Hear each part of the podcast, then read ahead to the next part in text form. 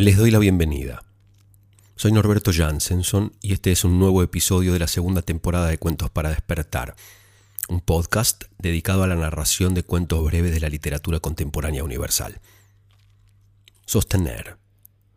Algo que casi no existe en el mundo de las historias de 15 segundos que desaparecen para siempre a las 24 horas, si es que uno no se aburre antes y las borra en menos de lo que se tarda en decir Instagram.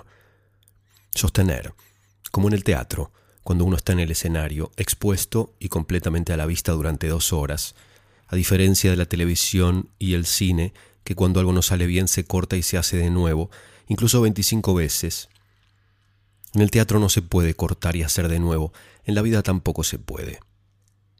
Vivimos en un tiempo en el que lo que no nos gusta se puede quitar, editar, corregir, mejorar, filtrar, desenfocar, blurear o simplemente reemplazar por otra cosa, por una mejor versión, por una toma más estética. Vivimos un tiempo en el que a un músico que desafina en una grabación se le puede corregir la nota de forma digital. A una cara se le pueden quitar los granos y las arrugas. A un cuerpo se le pueden quitar los kilos de más en la postproducción.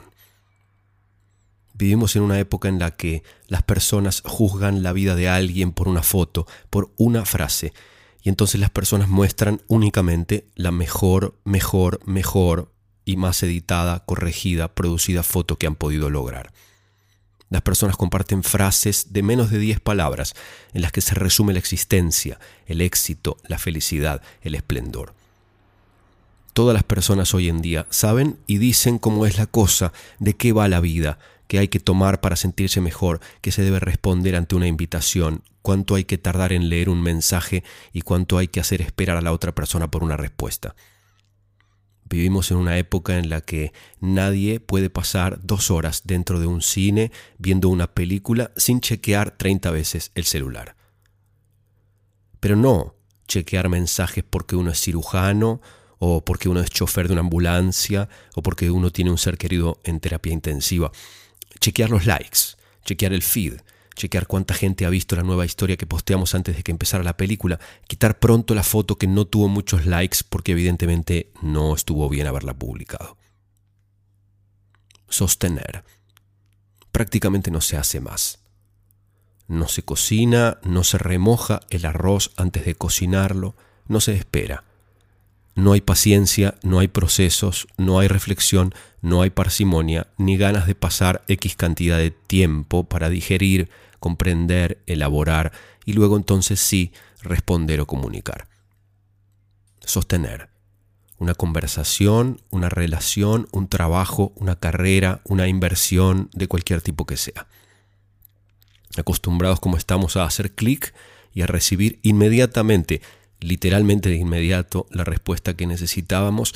Nadie tiene tiempo ni disposición para ir a la biblioteca a buscar un libro, luego otro, luego otro, hasta componer una respuesta que ni siquiera es la única ni está completa. Hoy se googlea y nadie tiene tiempo para explicar nada ni para soportar una explicación. Cuando era niño escuchaba a mi padre decir, con Ernesto somos amigos desde hace 25 años. Yo tenía apenas siete u ocho años de edad, no tenía ni la menor idea de qué significaba eso que mi padre decía. Hoy entiendo y valoro que ciertas personas, actividades y cosas formen parte de mi vida desde hace muchos años.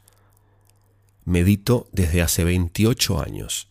El grupo de meditación con el que comparto los encuentros se formó hace ocho años, ocho años ininterrumpidos de práctica una vez por semana pase lo que pase, aunque tenga que ser por Skype. Cocino el mismo wok de arroz, arroz integral, desde hace 20 años, y a pesar de que he ido cambiando levemente la receta, agregando, quitando un condimento u otro, el plato sigue siendo básicamente el mismo. Este podcast ya ha cumplido un año y medio, un poquito más, ininterrumpido, de subir un episodio por semana, pase lo que pase empecé a estudiar magia hace 41 años y a hacer shows hace 35 años. Y tengo una amiga desde hace 40 años. Con esta conciencia, sabiendo cuánto cuesta sostener lo que sea que se sostenga, es que valoro y aprecio mucho cuando encuentro por el camino empresas que existen desde hace 200 años, escuelas que enseñan desde hace 100 años, amistades que existen desde hace 40 años, grupos de práctica que siguen reuniéndose, pase lo que pase, luego de 20 años. Personas que siguen transitando su camino después de 30 años, aún habiendo atravesado crisis, enfermedades, separaciones, alejamientos, quizá muertes. La literatura es un ejemplo de esas cosas que se sostienen a través del tiempo.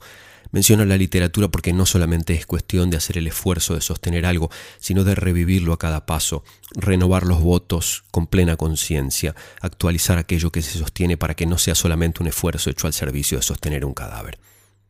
Para ello, deberíamos aprender a encarar cada proyecto, cada emprendimiento, cada vínculo, con la visión de la trascendencia tener el foco y el objetivo, no solamente la esperanza de que aquello que incorporamos a nuestra vida tenga el potencial de acompañarlos a lo largo del camino.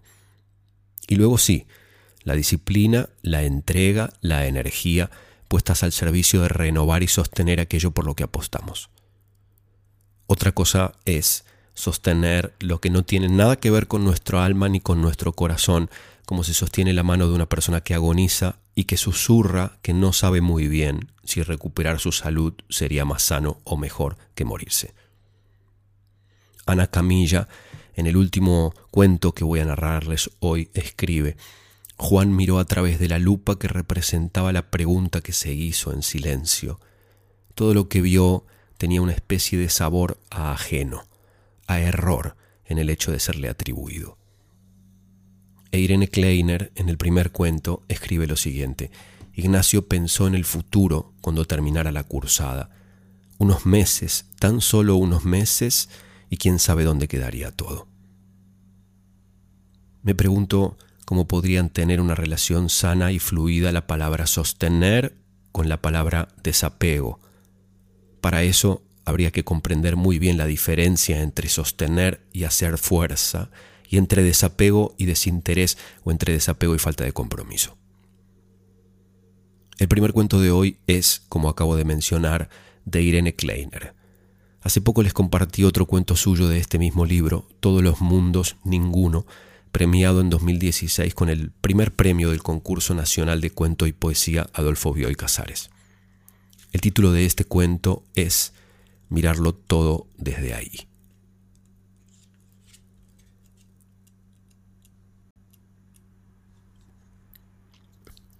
Otra vez y otra vez más el timbre. El último había sido más largo y parecía que no iba a terminar nunca. Abrió los ojos y sintió los párpados pesados. Se levantó, caminó descalzo hasta el portero eléctrico. Un hombre preguntaba por él. Ignacio le dijo que dejara las cosas en el buzón y se volvió a acostar. Prendió un cigarrillo. Vicky también se había despertado. ¿Esperabas a alguien? Si tenés que hacer algo me voy, dijo ella. No, traían un sobre de la facultad. ¿Vas a bajar? No, les pedí que lo dejen, debe ser alguna publicación. ¿Y si es otra cosa? A lo mejor te denuncié por acoso y te citan a declarar, dijo Vicky y se rió. Ignacio le tiró el humo en la cara. Nadie te creería si todo el curso vio que la que me perseguiste fuiste vos. Intentó sonreír, pero solo logró hacer más notoria su incomodidad. Vicky le acarició la mejilla. Te queda bien la barba, dijo. Ignacio estiró las piernas. La pasión lo convertía en un hombre desesperado. No era miedo, no. Lo que sentía se parecía a una emoción intensa que le subía hasta la garganta y se desplomaba en el estómago. Pensó en el futuro, cuando terminara la cursada, unos meses, tan solo unos meses, y quién sabe dónde quedaría todo. Justo ahora le venía con esa historia de un viaje en velero con Lourdes y la búsqueda de experiencias nuevas. La idea de las dos en la intimidad del velero lo asqueaba, tanto que desde hacía unos días no podía pensar en otra cosa. Se culpaba por haber encendido él mismo la chispa del amor libre y todas esas pelotudeces. Le había hablado de las miserias de la moral burguesa como si dictara una de sus clases. Vicky se metió debajo de la sábana y le besó el pecho. Ignacio sintió el calor húmedo de sus labios, el perfume de su pelo y tuvo ganas de llorar. A lo mejor estás aburrida, dijo y se apartó para encender otro cigarrillo. ¿Qué decís? Eso, que a lo mejor estás aburrida. No sé por qué me hablas así. Podría ser, nada más. No pienses cosas raras. No pienso, Vicky. Le dio bronca que ella le hablara en ese tono casi solemne de sabiduría, como si él pudiera decidir en qué pensar. Los pensamientos aparecían así, de golpe, como puntadas crueles. Había cosas que no podía ignorar. Hacía semanas le había hecho un juego de llaves, pero ella lo había rechazado diciéndole que prefería mantener el ritual del bar, el café a las siete de la tarde, esperarlo en la mesita del fondo y caminar juntos hasta el departamento. Seguir sin compromiso, eso es lo que preferís, había dicho él y se sintió ridículo. No, me encantaría tener muchos hijos, esperarte en casa con la comida, aumentar 20 kilos y planchar tus camisas, disparó Vicky ese día. Lo de las llaves había sido una señal, la primera, y había quedado en eso. Pero lo del otro día, qué necesidad. Te vi como le sonreías, había dicho al rato de llegar al bar. ¿A quién? Al que te hablaba al oído. Estuviste muy duro, pobre pibe. No es la primera vez que lo hace, dijo. Pero hablarle así delante de todo el curso. Distraía al resto. Yo no puedo dar clase así. Para mí que deja la materia o se cambia de comisión. Lo decís como si te preocupara. Las cosas se le estaban yendo de las manos.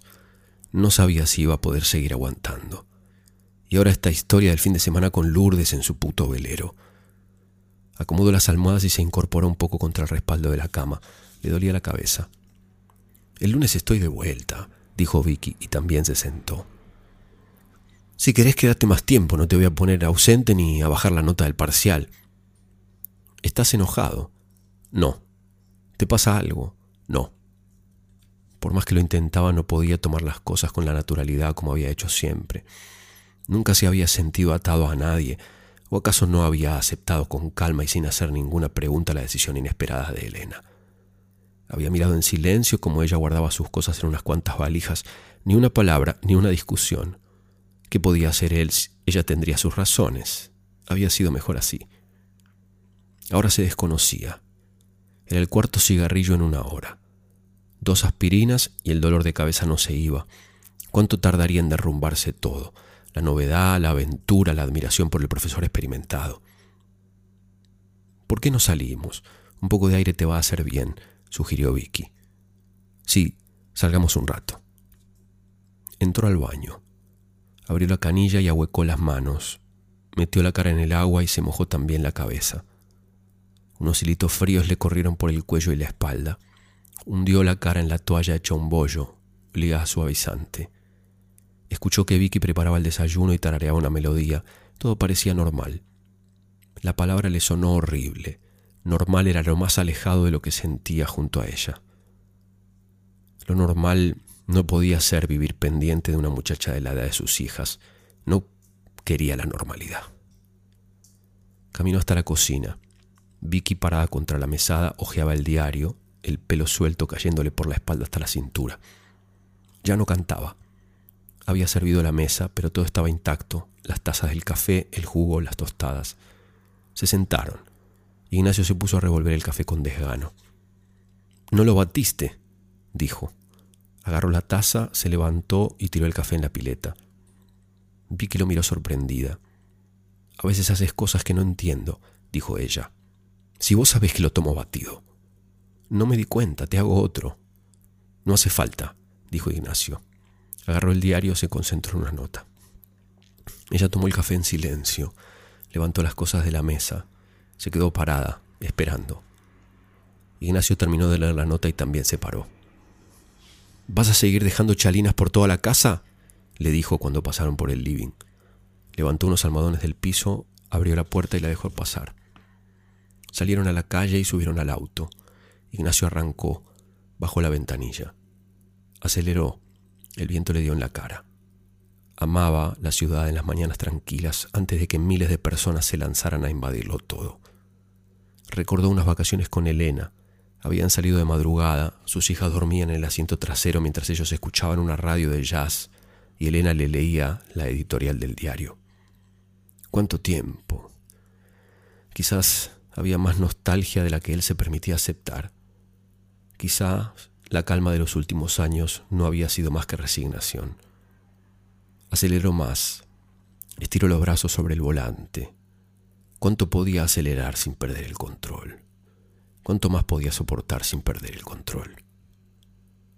Dejaron el auto, caminaron por la costanera. El río golpeaba contra el murallón. Cada golpe un chasquido. Ignacio se asomó y miró el agua amarronada, furiosa, que se revolvía unos metros abajo. Vamos más allá, dijo señalando el muelle. Se metió por el brazo de cemento que se internaba en el río. Llegar hasta la punta y mirarlo todo desde ahí, pensó.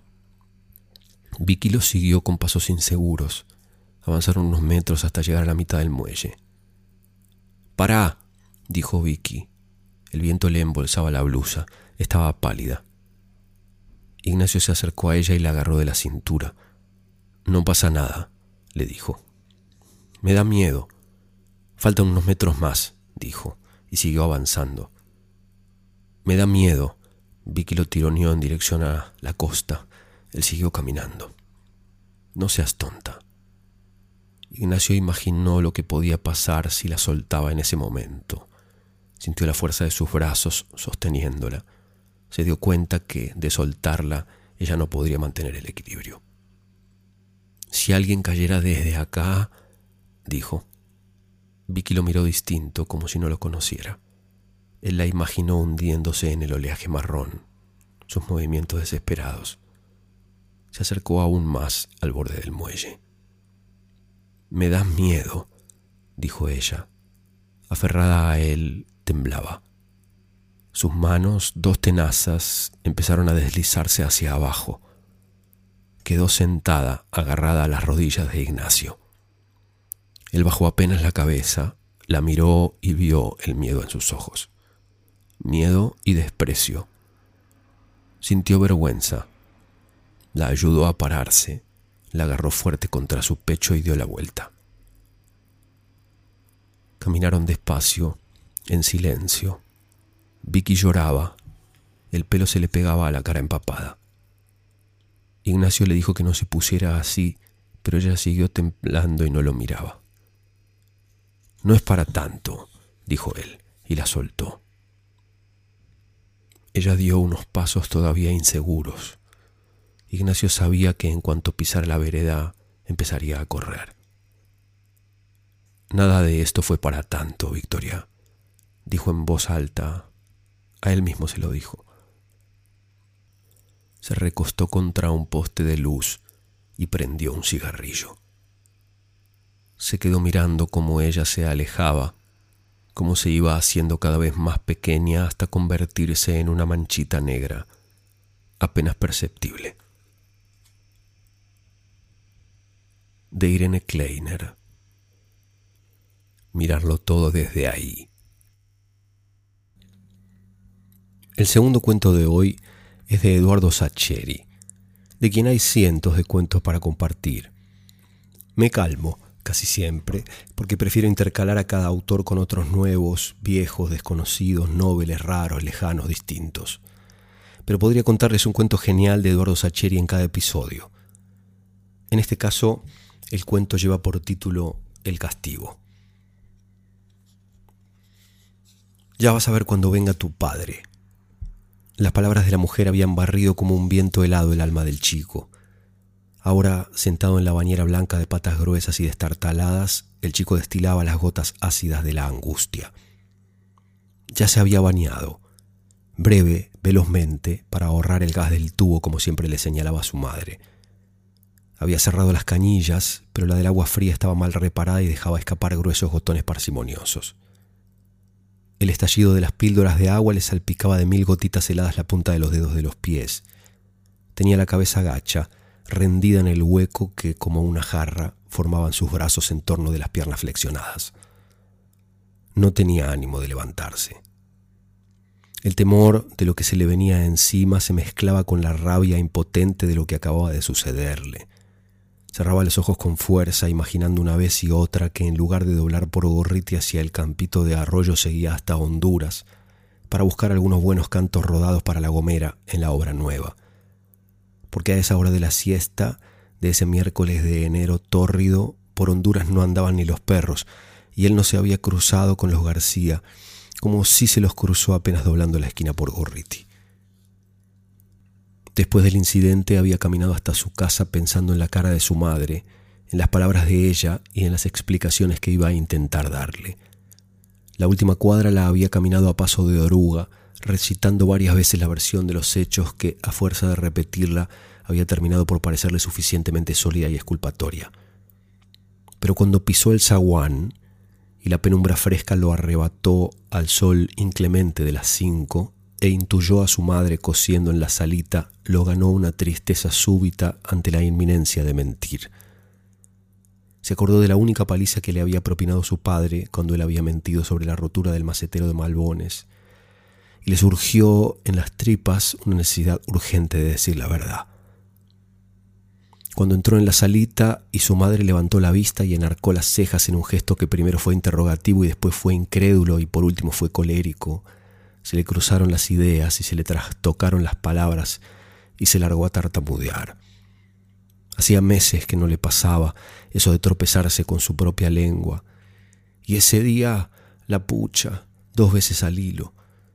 Odiaba ese defecto y presentía oscuramente que su madre también lo odiaba. Por eso resopló y se quedó callado, la mujer se incorporó de un brinco y dio una vuelta en torno de la figura maltrecha de su hijo. El chico esperó, con los ojos bajos, que terminara la avalancha inevitable de ¿Qué pasó? Mírate cómo estás. No lo puedo creer. ¿A dónde te metiste? No te lo he dicho mil veces. Dios mío, ¿y ahora qué hacemos? Explícate, por Dios. Contestame, me cacho. ¿Qué pasó? El chico inició algún que otro ensayo de respuesta, pero la lengua se le hacía un nudo doliente contra el paladar y terminaba callando. Cuando por fin la mujer terminó de inspeccionarlo y se quedó mirándolo de frente con las manos en la cintura y el gesto furioso, él decidió que no quería tartamudear nunca más delante de nadie más. Empleó la única técnica que conocía para ocultar su defecto contestar la verdad en frases cortas, telegráficas y sin apresurarse, clavando los ojos en un punto situado apenas por encima del hombro de su interlocutor y tratando de evitar las sacudidas de cabeza hacia los lados y los resoplidos. Me peleé. ¿Cómo que te peleaste? Con unos chicos. ¿Cómo que con unos chicos? Mira en qué estado estás. La única, Dios mío, la única ropa presentable que tenés y mira cómo la has dejado. ¿Con quién? ¿Cómo que te peleaste? ¿Por qué? Con los García. ¿Qué? La pregunta vociferada por la madre, su rostro incrédulo, el rojo súbito de sus mejillas, le indicaron al chico que acababa de internarse en la tempestad. ¿Cómo? ¿Cómo? La mujer repetía la pregunta como si no hubiese respuesta posible a semejante interrogante. ¿Cómo se te ocurre? ¿Estás loco? ¿No sabes? La mujer se ahogaba en una mezcla de rabia y de incredulidad. No sabes lo que puede pasarnos. Estás loco mocoso del demonio. La mujer iba alzando la voz y la desesperación la envolvía más y más como en gasas pegajosas. No, no. Había empezado a caminar por la sala con pasos de autómata. Cuando se topaba con un mueble giraba en ángulo recto y seguía andando hasta el próximo obstáculo. El chico al verla se acordó de un soldadito de cuerda que había visto en la vidriera de la juguetería Colón y que hubiese querido comprar aunque costaba una fortuna, pero estaba demasiado turbado como para sonreírse ante el parecido. Por fin se detuvo y lo encaró. ¿Entendés? Pero, pero vos entendés lo que hiciste. Entendía, seguro que entendía. Por eso sentía que ahora, en frío, la angustia iba reemplazando a la rabia que había experimentado un rato antes, durante la siesta. Él no había tenido mejor idea que trompearse con los hijos de García, el almacenero de Bonplan y Niceto Vega, donde ellos compraban fiado con la libreta. El padre del chico cobraba por quincena y la primera del mes se le iba casi entérita en el alquiler de la casa. Por eso la madre tenía que hacer malabares para parar la olla. El chico lo sabía bien porque lo habían educado en la severa austeridad de una pobreza digna, y porque a fin de mes la mujer lo mandaba a él a comprar para que García no se pusiese estricto con la deuda acumulada en el cuaderno grasiento que guardaba bajo la registradora. Pobre su madre. No sabía que el viejo lo miraba como si fuese una cucaracha y le decía, Mira, mocoso, mejor que venga tu viejo y se ponga a más tardar el sábado porque ya se recontrapasaron con la libreta. Que se ponga, ¿está clarito? Él decía, sí, está bien, pero en la casa no contaba nada, porque sabía que igual su padre cancelaba la deuda de pasada de vuelta del trabajo el mismo día de cobro y el chico no quería que sus padres intuyeran la vergüenza y el asco de sí mismo que le provocaba la mirada réproba del almacenero. Por eso decirle a su madre que acaba de pelearse con los hijos de García era más o menos como informarle que un meteorito gigante iba a impactar en el planeta Tierra justo en la zona de Palermo. La madre volvió a mirarlo mientras hacía el inventario mental de las consecuencias del suceso las consecuencias visibles eran de por sí funestas. Su única camisa decente desgarrada en la espalda en un siete gigantesco. Los pantalones rasgados en la entrepierna y manchados de pasto y barro en las rodillas. El mocasín derecho con la media suela bailando despegada de cuero. No habría manera de reponer el vestuario en menos de cinco meses, y eso contando con que la madre siguiera recibiendo changas de costura pero las consecuencias más terribles serían las otras. Una posibilidad sería buscar otro almacén en las cercanías, pero no sería fácil lograr nuevamente crédito hasta el cobro de la segunda quincena. Otra posibilidad era pasar hambre y pagar al contado cuando hubiese con qué, pero era demasiado terrible para siquiera considerarla. La última opción, la más razonable, la más acertada, la más odiosa para el chico, sería concurrir al almacén junto con su madre a pedir disculpas y a tolerar la cólera del propietario por el vil ataque perpetrado contra su descendencia. Pero ni siquiera esta posibilidad aseguraba que las cosas volviesen a ser como antes. Y si García se hacía el ofendido, y si disfrutaba esa miserable venganza de dejarlos en banda, cuando la mujer terminó de recorrer su propio laberinto mental, lo miró con una expresión que abandonaba la cólera pero que se internaba en la mucho más dolorosa del rencor, el despecho y el desengaño. Hizo un movimiento con la cabeza en dirección al baño para indicarle al chico que fuese a sacarse la mugre. Y como sentencia final pronunció aquello de vas a ver cuando venga tu padre, que siguió martillando en la piel del chico mientras se frotaba las magulladuras y se raspaba con la uña las costras de barro. Ay, si hubiese tomado por Honduras, si solamente hubiese doblado por Honduras en lugar de doblar por Gorriti.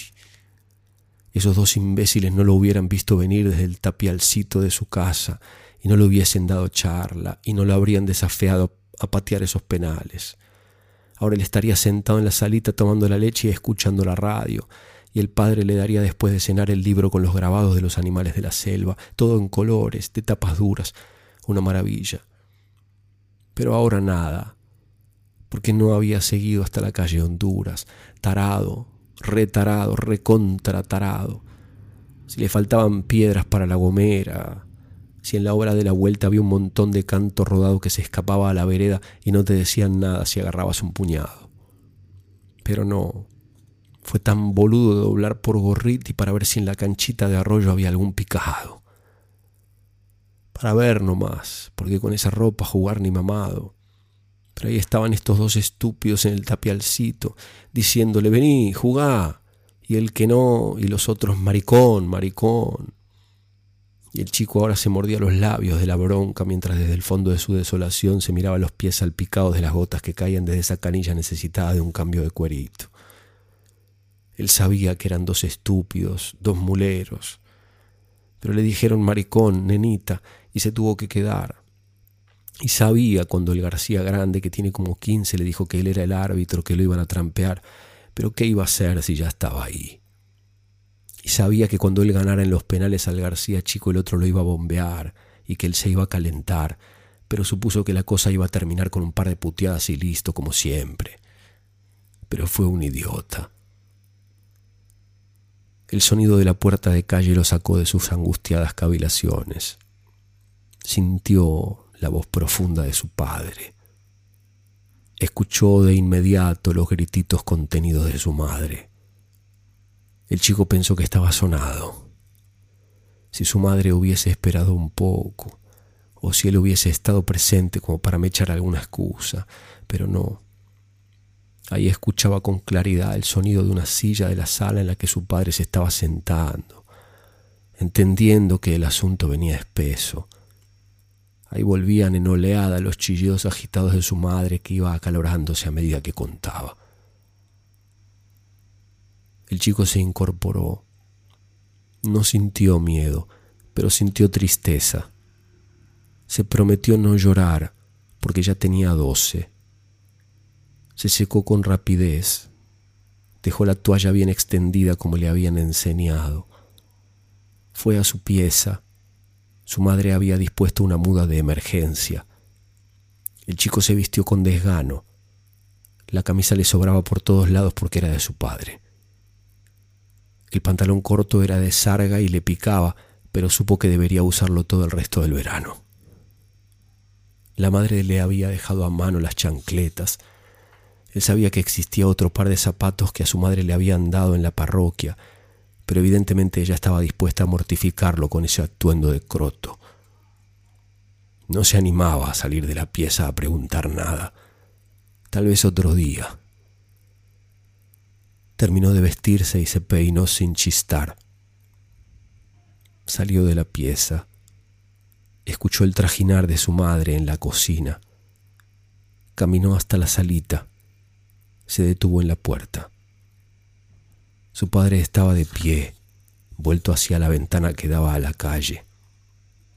Vestía el riguroso traje negro que su esposa planchaba todos los domingos, invierno y verano. El chico tosió y el padre se volvió a mirarlo. Su expresión era dura.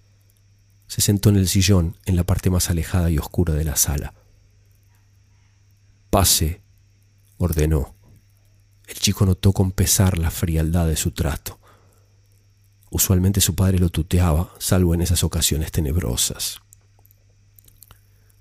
Obedeció, acercándose al centro de la habitación, pero se detuvo a prudente distancia del hombre que lo miraba desde la penumbra.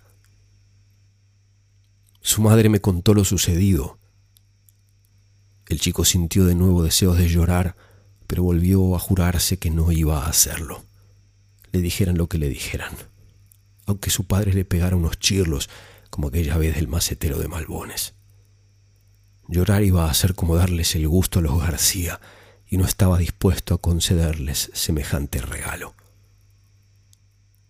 ¿Quiere decir algo más? El tono de voz era el mismo. No, padre. ¿Está seguro? Sí, papá. Se hizo un prolongado silencio. El chico notó que en la cocina los sonidos también habían cesado. El padre, evidentemente, quería escuchar las cosas de sus propios labios porque insistió en preguntarle, ¿por qué no me cuenta cómo sucedieron las cosas? El chico suspiró y decidió obedecer. Habló con frases cortas, repitiendo la receta para no tartamudear que había empleado más temprano con su madre. Contó de su salida a la hora de la siesta, la recomendación de su madre de no jugar a la pelota con esa ropa, el encuentro con los García y el desafío que le habían tirado en la cara. El padre lo escuchaba sin interrumpirlo. El chico terminó contando la mula que le metieron los hermanos cuando le ganó al más chico en los penales. La pelota entró clarita, pero esos dos dijeron que había salido, que había pasado por afuera del palo. Y es mentira porque picó justito en la línea, tres adoquines adentro del cascote que pusimos para el arco. Y entonces... Y entonces yo me empecé a ir porque me di cuenta de que me estaban metiendo la mula. ¿Y nada más? El chico dudó. Se mordió el labio y decidió seguir. Y yo les dije de todo y ellos también me insultaron, pero igual me iba, se lo juro. ¿Y por qué volvió? Porque le insultaron a mamá, a los gritos. Y luego, y como vieron que yo me calentaba, siguieron con eso, dale que dale. El padre no habló, pero el chico, que a medida que hablaba recuperaba sus sensaciones una por una con una nitidez absoluta, siguió hablando. Y ahí, cuando me calenté, empecé a tartamudear. Y esos se reían, y cuando más los oía, más nervioso me ponía y más me trabucaba y más se reían. El chico dejó el comentario inconcluso. Sus mejillas estaban encendidas. Confesar su debilidad era, tal vez, la peor parte de todo aquello. Pero no quería que su padre pensara que era un compadrito que se andaba trompeando por ahí como si nada, arruinando la ropa y dejando a la familia mal parada en el almacén donde a uno le fían. ¿Y ahí fue cuando usted los trompeó? No, yo no quería. Aparte ellos eran dos y el más grande tiene como 15 años. ¿Y cuándo cambió de idea? El chico pensó en no contestar. Tal vez su padre terminara de enojarse del todo, o saliera la madre de su escondite de la cocina a exigir una severidad extrema en el castigo. Le hice una pregunta, porque empezaron a decir cosas feas, más feas que insultar a su madre. El chico se frenó en seco. Había metido la pata hasta el cuadril. Ahora sí que estaba sonado. Pero no había salida. Callar ahora no iba a ahorrarle ningún tormento. No, pero distintas. ¿Qué le dijeron entonces? El chico se tomó un largo minuto para contestar. No le gustaba insultar en su casa, pero finalmente lo dijo todo de un tirón para no correr el riesgo de trabarse que todos los de San Lorenzo son unos tartamudos y unos pelotudos. Cuando terminó la frase volvió a sentir el calor en las mejillas y la rabia en los puños cerrados y volvieron a asaltar los mismos deseos salvajes de llorar como loco, pero nuevamente se contuvo. No iba a llorar delante de su padre. ¿Y ellos de qué cuadro son? Son de boca, como usted, papá, pero usted es distinto. El chico no explicó más. Lo único que quería era que lo mandaran de una buena vez a la cama, con la cola caliente o sin ella, pero que de una buena vez lo mandaran. Pero el padre, evidentemente, aún no había terminado. Así que usted se peleó con dos muchachotes como los hijos de García porque le dijeron eso. Sí, papá. ¿Y qué edad tienen esos dos? El grande 15 y el chico 13, papá. El chico miraba hacia la puerta de tanto en tanto, como queriendo acercarla con los ojos. Comprendo, comprendo. El padre cayó. Su tono de voz seguía llevando adherida esa severidad oscura que había tenido durante toda la charla. El chico intuyó que ahora se le armaba la podrida acababa de crear un incidente de terribles consecuencias porque no lo había tolerado. No había tolerado la calentura de que lo insultaran como lo habían hecho. Encima, pensó, la cosa iba a ponerse peor cuando fueran por el almacén, porque el García Grande le había pegado unas cuantas piñas, es cierto, pero también unas cuantas le había devuelto. Y el García chico le había metido un directo al ojo que lo había sentado en la vereda y el muy maricón se había ido llorando a su casa. Así que el almacenero se iba a poner bravo, la pucha. Pasaron varios minutos que al chico le parecieron hechos de piedra. Por fin entrevió la figura de su padre incorporándose de su asiento. En el silencio escuchó el roce del traje negro sobre la pana del tapizado. El rostro permanecía en las sombras. El chico entrecerró los ojos, temeroso. El padre caminó despacio hasta la cómoda ubicada a un lado de la ventana y abrió el primer cajón. El chico temblaba mientras su padre hurgaba entre los trastos. Por fin halló lo que buscaba. Se escuchó el sonido inconfundible de un cofrecito de porcelana al que se le levanta la tapa. Venga para acá. La voz del padre era serena. El chico obedeció. Tenga. El padre extendía algo hacia las manos del chico. Cuando lo asió, comprendió que se trataba de un billete. Esos pesos son para que se compre una camisa nueva. La voz del padre sonaba levemente extraña. El chico no levantó los ojos, pero supo que su padre no le sacaba lo suyo de encima. Y ahora déjeme felicitarlo por su valor en la pelea. El chico se sintió aferrado por dos manos fuertes que lo condujeron en vilo hacia el pecho del hombre. Sintió el perfume inconfundible de su padre, una mezcla de sudor y del jabón blanco que usaba para bañarse en las mañanas. También sintió el contacto de un beso sobre su pelo recién peinado. Y después se olvidó de todo eso porque los ojos se le nublaron mientras empezaba a descubrir que uno no solo llora de dolor o de rabia, sino que a veces uno llora de contento.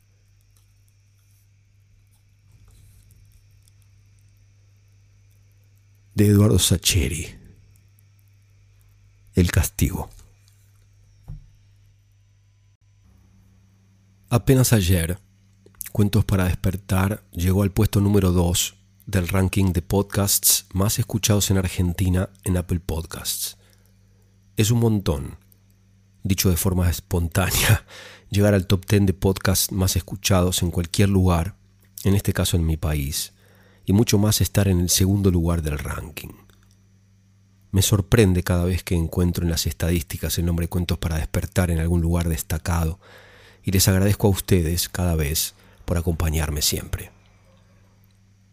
Les comparto un mensaje que acabo de recibir de un oyente llamado Armando Mesa. Le envío un cálido abrazo desde el norte de México, de la ciudad de Durango. Ya me había atrevido a escribir con anterioridad y ahora lo hago de nuevo, solo para decirle que sigo atento y a la escucha con una grata fidelidad a sus emisiones. Hay momentos en que pienso que mi vida también es un cuento, rodeada de otros tantos cuentos e historias que escucho, que existe por algún lugar del mundo una persona con un gran talento para seleccionar cuentos y darles una lectura estupenda a los mismos, y que con esas narraciones se crea una gran comunidad de oyentes que son en sí mismos otros cuentos vivientes. Tenemos en común el aprecio por las palabras bien empleadas y por los cuentos que nos abren a una buena imaginación y a una mejor conciencia, para que, a resumidas cuentas, se contribuya a tener una mejor versión de nosotros mismos y a convertirnos en seres más humanos. Gracias, pues, por estos cuentos y seguimos. Gracias a ti, Armando, por haberte tomado el tiempo para volver a escribirme y por tus palabras.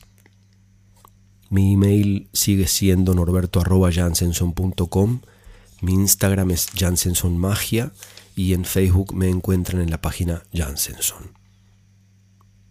El último cuento de hoy es de la tremenda escritora Alejandra Camilla, argentina, ganadora de más premios de los que se pueden mencionar, de quien hace poco les narré otro cuento de otro libro de relatos de su autoría.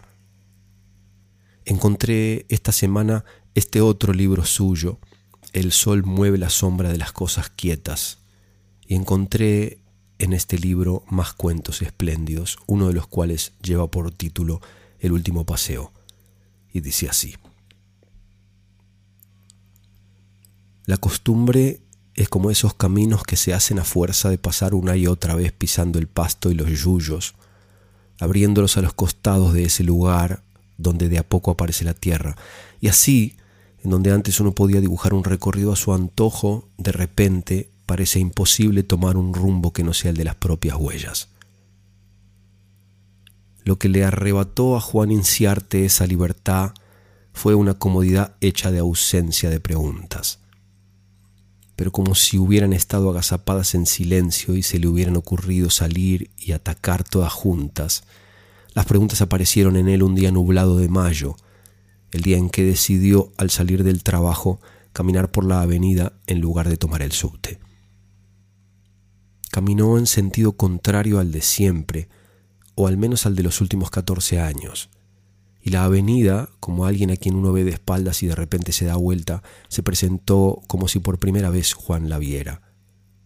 Y fue ese mágico girar de la avenida, ese mostrarse con otros colores y otras luces, casi en cámara lenta, lo que hizo que Juan sintiera que tal vez su vida había estado de espaldas a él y pudiera, como la avenida, darse vuelta y ser bella. Y si bien la belleza es en sí una forma de amabilidad, la avenida, sus edificios de estilo francés e italiano y hasta los más modernos, esos que parecen hechos de hielo, miraron a Juan de un modo no solo más amable, sino como una invitación. No era que Juan estuviera disconforme con su vida. Su mujer era una mujer buena y se conservaba bien. Su casa era acogedora y los días corrían sobre una superficie lisa. Pero la belleza trae, como todas las cosas, inevitablemente atada a ella su sombra. Y Juan, esa tarde en que ya empezaban a caer algunas gotas, lo que descubrió fue la posibilidad de la belleza y de la fealdad, o lo que es lo mismo, de lo bueno y verdadero y de lo que no lo es.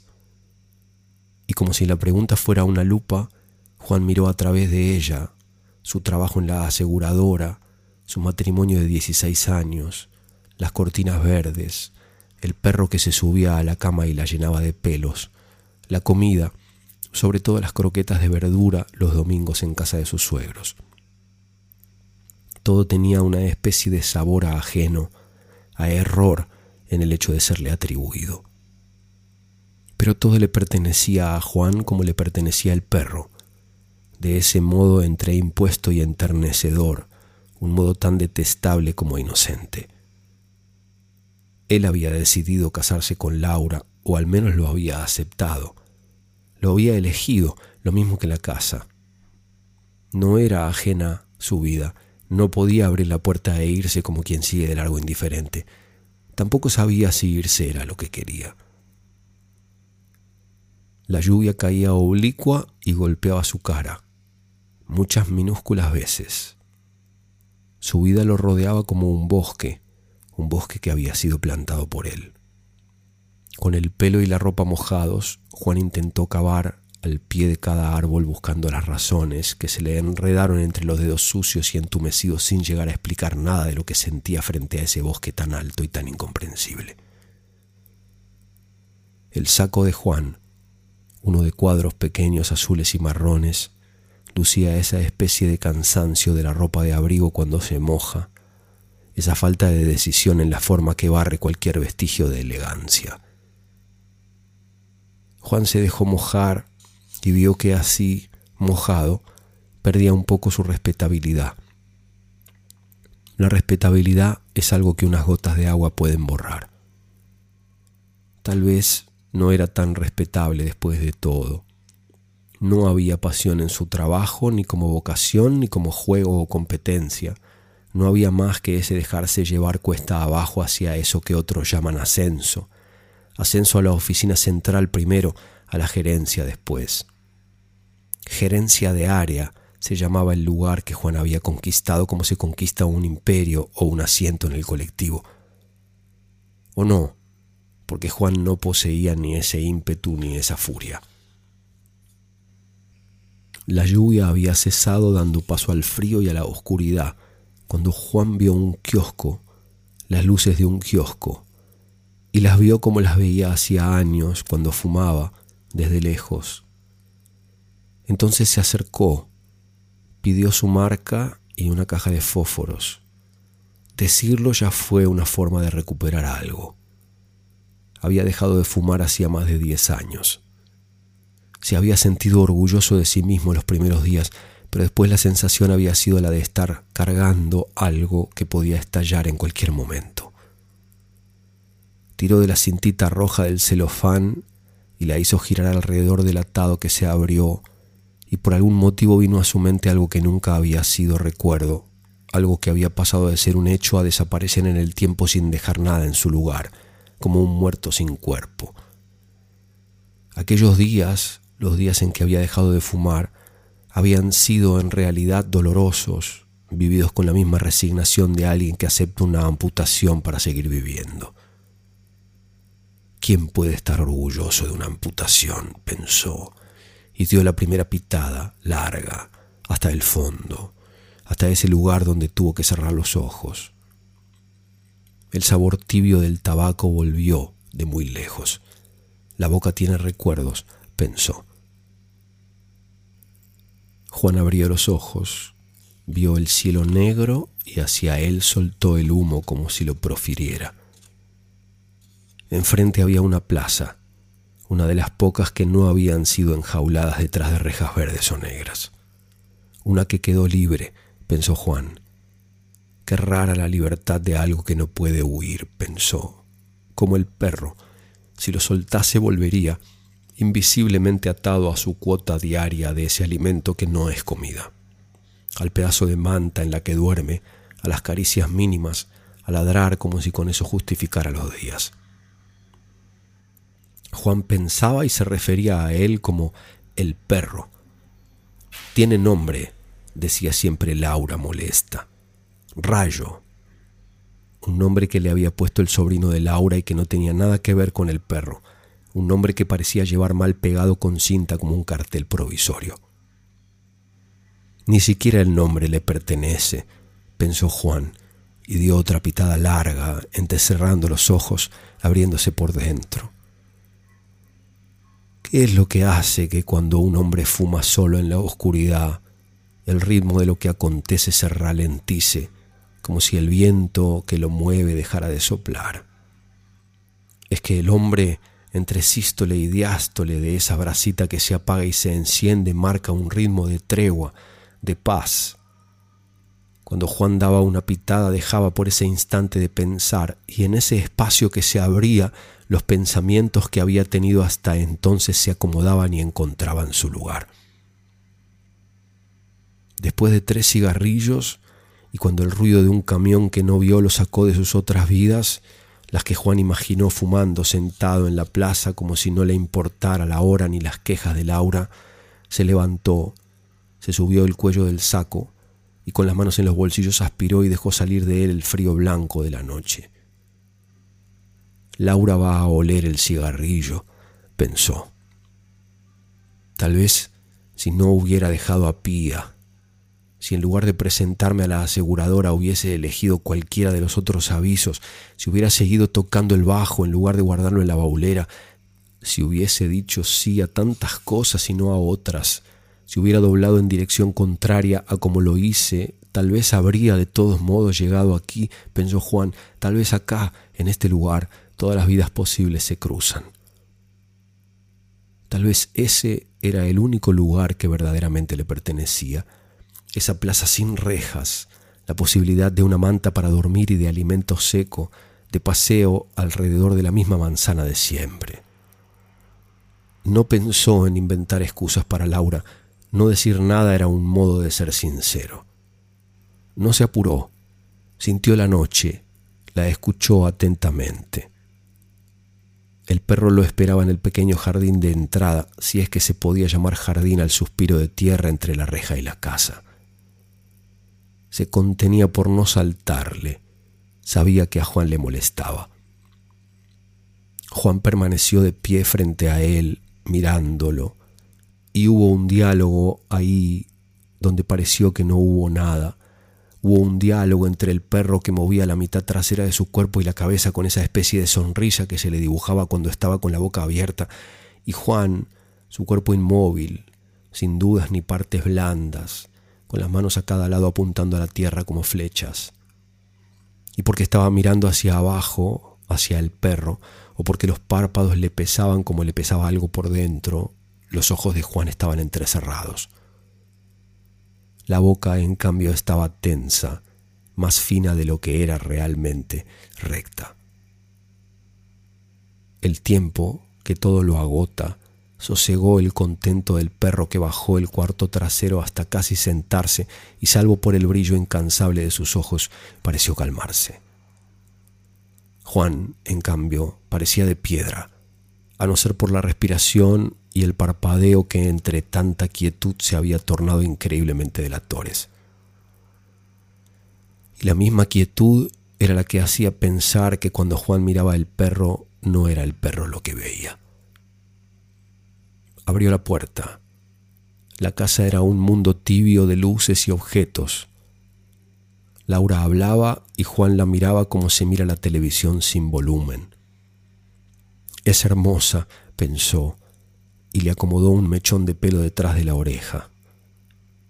Después fue a la habitación y se cambió el saco por una campera. Al volver, agarró la correa del perro y besó a Laura en la frente. Vos nunca lo sacás, dijo ella.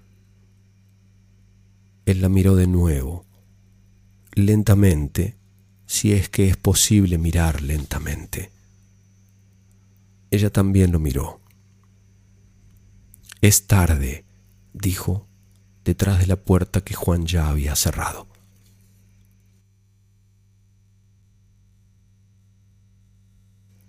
De Alejandra Camilla, El último paseo.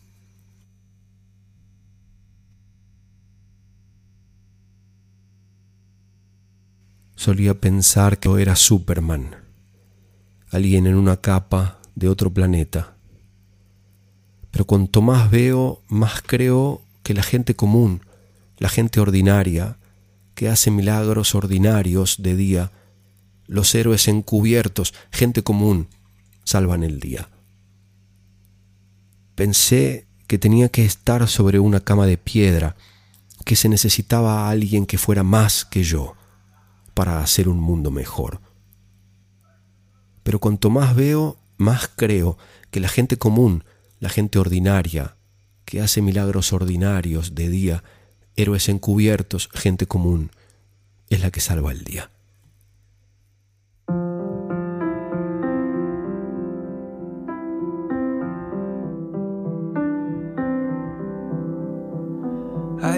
To think it